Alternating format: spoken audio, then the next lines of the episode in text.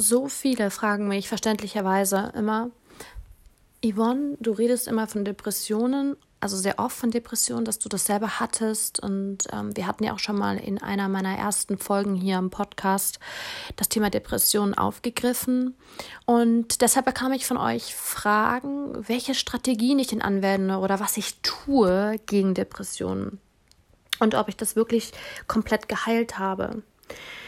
Also als allererstes die Frage, ob es komplett geheilt ist, würde ich sagen, ja weil schlechte Tage oder mal Verstimmungen hat ja jeder. Das ist ja nicht direkt eine Depression. Ja. Depression, Depressionen unterscheiden sich dann auch dann auch nochmal in verschiedenen manische, ja, in chronische und so weiter. Aber darüber, das ist jetzt nicht das Thema. Ich will nur sagen, dass ich davon überzeugt bin, dass Depressionen zu 100 Prozent heilbar sind, wenn man sie denn heilen will oder heilt auch und richtig heilt. Und es natürlich, ich bin natürlich keine Therapeutin, ja. Holt euch bitte professionelle Hilfe, wenn ihr da nicht mehr weiter wisst oder wenn es euch wirklich schlecht geht. Das habe ich ja auch gemacht. Ich habe aber viel in Bücher gelesen, wirklich um mich als erstes selber zu verstehen. Und das ist das Wichtigste, glaube ich, dass man erstmal versteht, was habe ich da eigentlich. Und das kann man auf egal welche Krankheit übertragen, dieses Denken, auch als ich das chronische Fatigue-Syndrom hatte, das CFS, also eine physische Krankheit, musste ich das erstmal verstehen, was ist das, woher könnte das kommen, um praktisch nicht nur die Symptome zu beheben, sondern wirklich an der Ursache, an der Wurzel das rauszureißen, das Problem. Ja, und deswegen konnte ich CFS heilen und CFS ist angeblich auch nicht heilbar. Ich lebe damit jetzt aber schon seit äh, 2015 sehr gut. Ja, also ich bin nicht mehr, klar, es ist nicht zu 100 Prozent weg. Ich habe äh, die Krankheit, sage ich mal, zu 20 Prozent immer noch. Aber normalerweise sprechen die Ärzte davon, dass man nie wieder CFS noch nicht mal 50 Prozent Gehalt bekommt. Also von daher kann ich das auch, ne? Ähm, ja, dementieren. Und so ist es auch bei Depressionen. Ich bin davon überzeugt, dass wenn man weiß, woher kommt denn deine Depression? Woher kommt die? Wenn man nämlich das Problem weiß, kann man diese nämlich beheben. Aber eben nur, wenn man das weiß, woher das kommt, ja. Und bei mir lag das halt einfach ganz klar, dass dieser Aha-Moment, ähm, das Thema Familie, das Thema ähm, Umfeld, Freunde und Freundschaften. Und das ist auch ganz verbunden mit dem Thema toxische Freundschaften, über das ich in meinem Buch ja schreibe, warum es so wichtig ist, dass man Menschen von sich hält, die negativ sind, die einen runterziehen, ja, die nicht respektvoll sind, egal ob das Familie oder Freunde sind. Denn das ist ja das, was uns ja unglücklich macht und negativ denken lässt, weshalb es letztendlich uns dann nicht gut gehen lässt.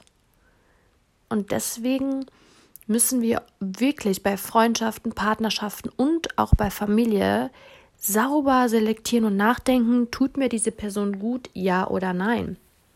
Ich habe schon mal gesagt, das heißt nicht, dass wir Menschen, denen es mal schlecht geht, nicht helfen sollen. Das müssen wir. Wir sollen ja für unsere Freunde oder Familie da sein. Aber es gibt eben Menschen, denen geht es permanent schlecht. Die haben permanent irgendwelche Probleme, Wälzenprobleme und denen geht es praktisch nie so wirklich gut. Und das zieht uns auf Dauer wirklich runter. Und das ist auch das, worüber ich in meinem Buch geschrieben habe, dass es zum Beispiel stimmt, dass es wissenschaftlich belegt ist anhand Studien, zeige mir deine Freunde und ich sage dir, wer du bist. Ja, also mit den Menschen, mit denen du dich umgibst, das macht dich als Person tatsächlich aus, weil sie färben ab, grob gesagt. Ja, aber dazu in meinem Kapitel, in meinem Buch, ja, mehr.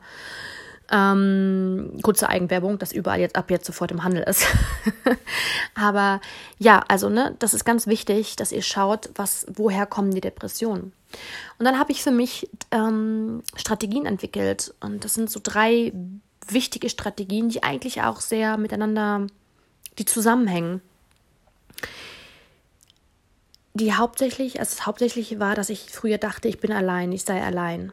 Ja, und hatte dann so die erste Strategie entwickelt, dass ich in eine Wohnung gezogen bin in Köln, die direkt am Ring war, aber nicht auf dem Ring, sondern am Ring in so einer Seitenstraße, dass ich eigentlich eher abgelegen war, aber dennoch, wenn ich das Fenster aufgemacht habe, besonders freitags oder samstags am Wochenende, ich das Leben, das pulsierende Leben gespürt habe.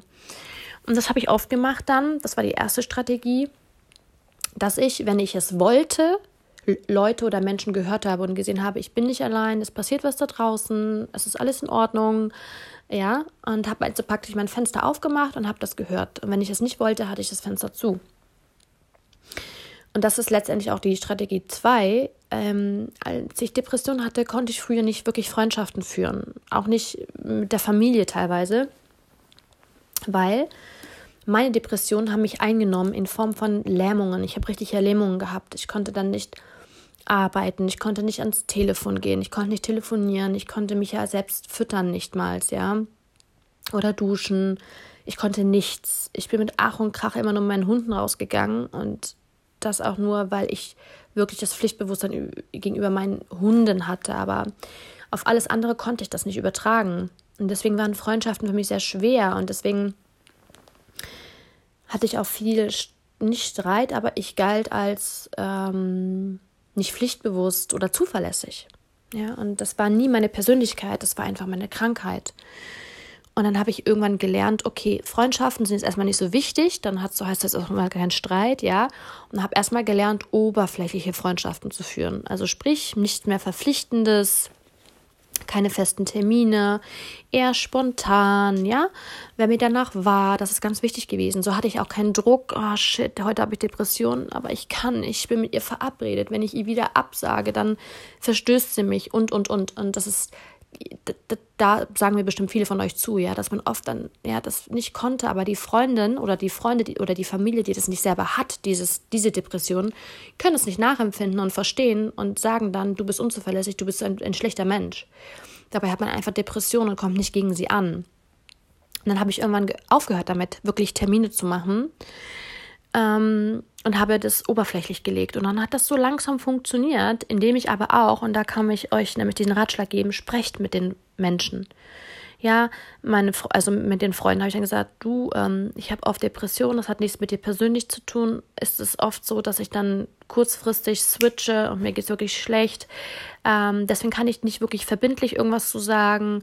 Ähm, aber ich würde dir gerne, natürlich jetzt nicht eine Stunde vorher, aber weiß ich, einen halben Tag vorher oder einen Abend vorher, kann ich dir sagen, wie es mir geht und ähm, ob wir das dann machen können. Und tatsächlich hat das dann funktioniert, ja wenn ich halt mit meinen Mitmenschen darüber geredet habe, nicht jetzt jedem gesagt habe, hör mal, ich habe Depressionen, ja, sondern wirklich meinen vertrauten Menschen, die, mich, die mich ja mö mögen, aber denen ich nicht so 100% eine gute, zuverlässige Freundin oder Tochter oder Schwester sein kann, ja. Ähm, und das kam auch bei den meisten super an. Und so habe ich dann auch das so gelernt und hatte weniger Druck und war somit ein bisschen freier. Und habe das mittlerweile auch so krass gelegt, dass ich es auch sehr, sehr, sehr genieße, weniger Freundschaften zu haben, dafür aber qualitativ sehr hochwertige. Aber wenn ich Menschen brauchte, um mich nicht allein zu fühlen, habe ich so meine Strategien entwickelt, dass ich zum Beispiel immer gleiche Rituale habe. Ähm, ich gehe jeden Tag zum gleichen Starbucks. Ich gehe jeden Tag zum gleichen Bäcker oder Restaurant. Also es ist ein Beispiel, aber sagen wir mal Starbucks. Bei Starbucks in Köln. Da war ich das längste, da war ich insgesamt sieben Jahre. Jeden Tag. Ich sei dann, ich war mal irgendwo auf Tour arbeiten als Tänzerin oder weiß der Geier was, ja. Aber sagen wir, im Prinzip war ich immer im gleichen Starbucks. So, sie kannten mich beim Namen. Ich kannte sie beim Namen. Ähm, dieser Smalltalk da zu sein, dieser Smalltalk zu halten, der kurze und so knappe Smalltalk. So, hey, wie geht's? Na, auch gut. Und so, was trinkst du heute? Ach, das. Und das Lächeln und das kurze, hey, habt ihr das schon gesehen? Oder, oh, Karneval nervt. Und habt ihr auch, ne, so diese kurzen Smalltalks haben mir dann, haben mir teilweise viel, viel mehr gut getan, als jetzt irgendeine Freundin zwei Stunden in Anführungsstrichen zu ertragen, ähm, wenn es mir oft nicht so gut geht. Oder, ja, dass ich auf jeden Fall aber trotzdem irgendwie Menschen kurz hatte wo jetzt aber nicht Deep Talk st stattfindet und ich mich danach mit meinem Kaffee dann bei Starbucks in, ins, in, die, in die Ecke setzte und den Menschen beim Treiben zusah und beim, beim, ja, also ganz normal beim Dasein einfach. Ich hatte Menschen um mich herum, hatte dann aber ein Buch in der Hand oder mein Handy, konnte dann wieder für mich sein. Ja, dass ich also wirklich Menschen, dass ich mich nicht allein fühlte, weil sie mich kennen vom jeden Tag Dasein, mich auch akzeptieren und respektieren und äh, wissen, was ich so trinke, gern habe. Und dann setze ich mich dahin und bin wieder für mich allein, aber wiederum doch nicht, weil da Menschen um mich herum sind. Aber eben mich nicht zu texten, auf Deutsch gesagt. Und das hat mir auch geholfen, das hilft mir immer noch. Und das fragt ihr mich ganz oft, was ich mache, wenn ich einen schlechten Tag habe oder eine, ein Stimmungstief. Ich gehe immer zu Starbucks. Und jetzt in Düsseldorf gehe ich immer zum gleichen Starbucks und das ist das gleiche Prinzip. Ne? Ähm, dass die mich kennen und wissen, wer ich bin, was ich so mache, also wer ich bin als Person so, ja. Also ich bin die Yvonne, ja, ich bin das und das und mach das und ich trinke meinen Latte mit Mandelmilch so. Und ähm, da entwickeln sich teilweise auch oberflächliche Freundschaften draus. Da ist eine Starbucks-Verkäuferin, da bin ich echt immer happy, die jeden Tag zu sehen. Aber eben immer nur dieses halbe Stündchen, diesen kurzen Smalltalk und wenn man da mal vorbeiläuft, wenn man nicht zu Starbucks geht, dann winkt man sich so von draußen. Das ist wunderschön für mich, für mich persönlich. Und so habe ich das, äh, also so mache ich das auch mit anderen, mit Restaurants oder mit dies, ja. So ist man praktisch nie alleine, aber doch manchmal auch nicht so belastend, wenn man mehrere Menschen länger um sich herum hat. Ähm, ich habe das zum Beispiel hier immer noch zu Hause. Äh, Freundinnen einladen, tue ich. Es gibt aber nur ein, zwei, die ich wirklich, nee, zwei, die ich wirklich so sehr gern habe, dass die hier sein könnten. 24 Stunden, würde mir nichts ausmachen. Aber es gibt auch Freundschaften, da mag ich die Person auch sehr dolle, aber ich möchte jetzt dann wieder allein sein, so nach einer Stunde, sage ich mal. Und dann ist mir unangenehm, natürlich der Person zu sagen, so, jetzt geh mal raus hier. Ne? Deswegen habe ich das ganz gerne, ähm, wirklich ähm, draußen zu sein wo ich entscheiden kann, wann ich dann gehe, dass ich sagen kann, so, ich gehe jetzt wieder. Ja, das ist hier bei uns, wo wir hier leben, ganz schön auch. Deswegen habe ich das auch hier ausgewählt. Wir haben einen Concierge, da treffen wir uns oft abends vorne mit mehreren Bewohnern. Und wenn mir danach ist, nach ein, zwei Stunden oder auch länger, bleibe ich oder gehe. Ich kann dann selber in meine Wohnung allein zurückkehren und habe wieder meine Ruhe. Und wenn ich aber Unterhaltung brauche oder mich nicht allein fühle, gehe ich vorne zum Concierge und treffe andere Mitbewohner, die hier auch auf dem Gelände leben. Und das ist so mein persönlicher Luxus, den, also meine Strategien, mit denen ich gelernt habe, mit Depressionen umzugehen.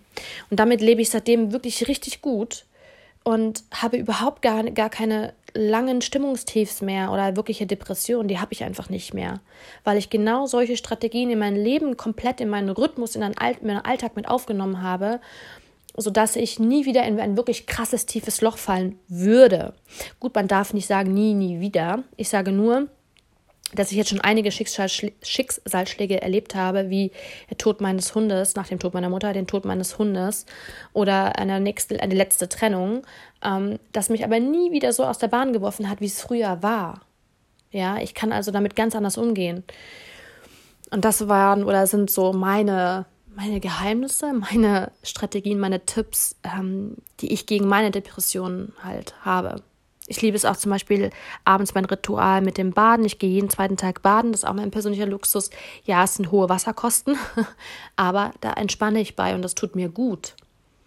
Kaufe ich halt eine Hose im Monat weniger, ja, oder eine paar Schuhe oder keine Ahnung was, weil einfach das Baden mir gut tut und ich das deswegen tue. Und das müsst ihr finden. Ihr müsst Dinge finden, die euch gut tun. Und das in euer Leben, in euren Alltag integrieren. Ja. Ich hoffe, ähm, es hat euch ein bisschen geholfen für die, die Depressionen haben oder die öfters mal Stimmungsschwankungen haben oder Tiefs haben oder gerade in einer Phase sind. Ähm, es gibt aus allem einen Weg raus. Ihr müsst wirklich erst nur verstehen, was euer Problem ist und was wirklich los ist. Also geht erstmal auf der Suche, wenn ihr es nicht, also wenn ihr es noch nicht wisst, was da genau bei euch euch nicht gut tut. Weil meistens sind es nämlich äußere Faktoren, so. Ja, ich hoffe, euch hat es geholfen. Bleibt gesund, Freunde. Ähm, ja, kümmert euch um euch und ähm, dann hoffe ich, hören wir uns zum nächsten Podcast wieder. Ich habe euch lieb und bis bald. Ciao.